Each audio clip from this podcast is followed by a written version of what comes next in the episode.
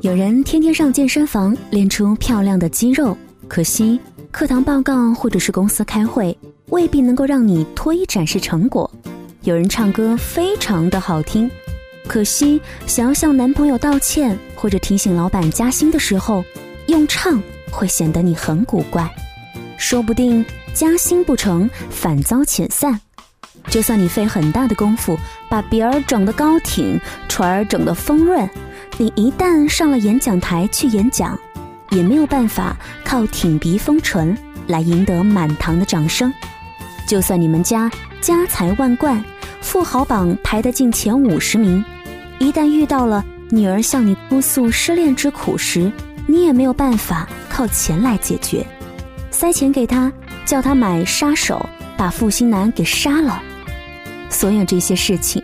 报告、开会、道歉、要求加薪、演讲、倾听诉苦，都只跟一件事情有关，那就是你会不会说话，你有没有能力去想象，听你讲话的人是什么样的心情，从你那里想听到些什么。嘿，你好，我是林小妖，我在武汉用声音跟你说晚安。微博、微信找到 DJ 林小妖，微信公众平台林小妖的汉语拼音。零二七来进行实时的关注吧。在会说话的人当中呢，我最欣赏的就是蔡康永了。在我的印象当中，他说话的能力就像是一把温柔刀，说的舒服，不疾不徐的，却十分的锐利。我想拥有的能力，无论是面对怎样的人，我都可以好好的跟他说话。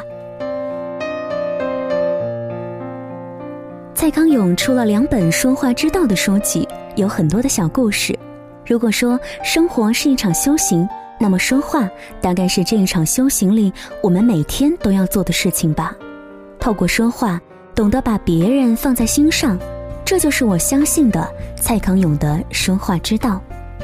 我们往往会把说话跟一个人的情商联系到一起，情商高就是好好说话，情商低就是袒露真实。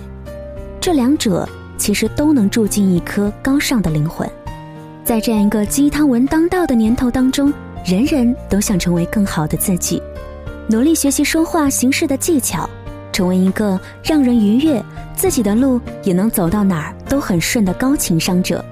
可是，情商就如同智商，长相、身高有改善的余地、进步的空间，但也有上限的狭制。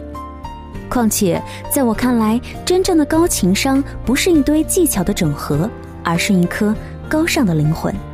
高情商的人会在你生病或者低落的时候问候你，但他仅仅是春风拂面的问候，还是发自内心的在关心你呢？在你需要帮助的时候，比如说你缺钱的时候，你能确定是高情商的人会帮你一把，还是低情商呢？中国有句古话：“日久见人心，无论情商高低，真的假不了。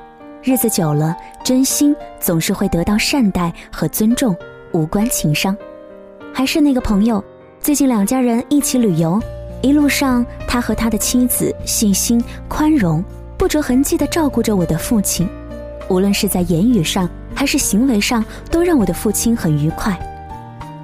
看上去他处事为人情商很高。但我知道他不是，他优柔寡断，经常被妻子吐槽处不来事儿。他对我父亲的照顾不是出于情商，而是基于他的善良和我们多年友情背后的真心。在他坚定的信仰背后，有着一颗高尚的灵魂。有一个白人小女孩指着一个黑人小孩问他的妈妈：“为什么那个孩子是黑色的呀？”妈妈说。因为上帝想让这个世界的色彩更丰富。我最想拥有的能力就是好好说话，留住美好的东西。语言在表达爱的时候常常是苍白无力，但在表达伤害时常常很锐利、很锋利。可最后，语言能够伤害到的都是我们在乎或者在乎我们的人。不如让我们温柔一点儿。温暖一点，你是什么样子，也许你看到的世界就是什么样子。谢谢你今晚的收听。在节目之外呢，大家可以通过新浪微博或者是微信来找到我，直接检索 DJ 李小妖，或者是来关注我们的微信公众账号李小妖的汉语拼音零二七。要说晚安了，晚安武汉，晚安，亲爱的你。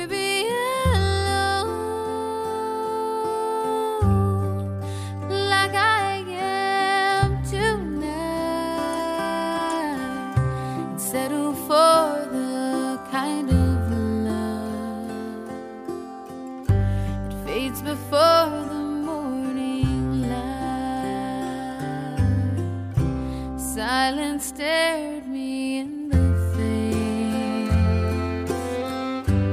And I finally heard its voice. It seemed to softly say that in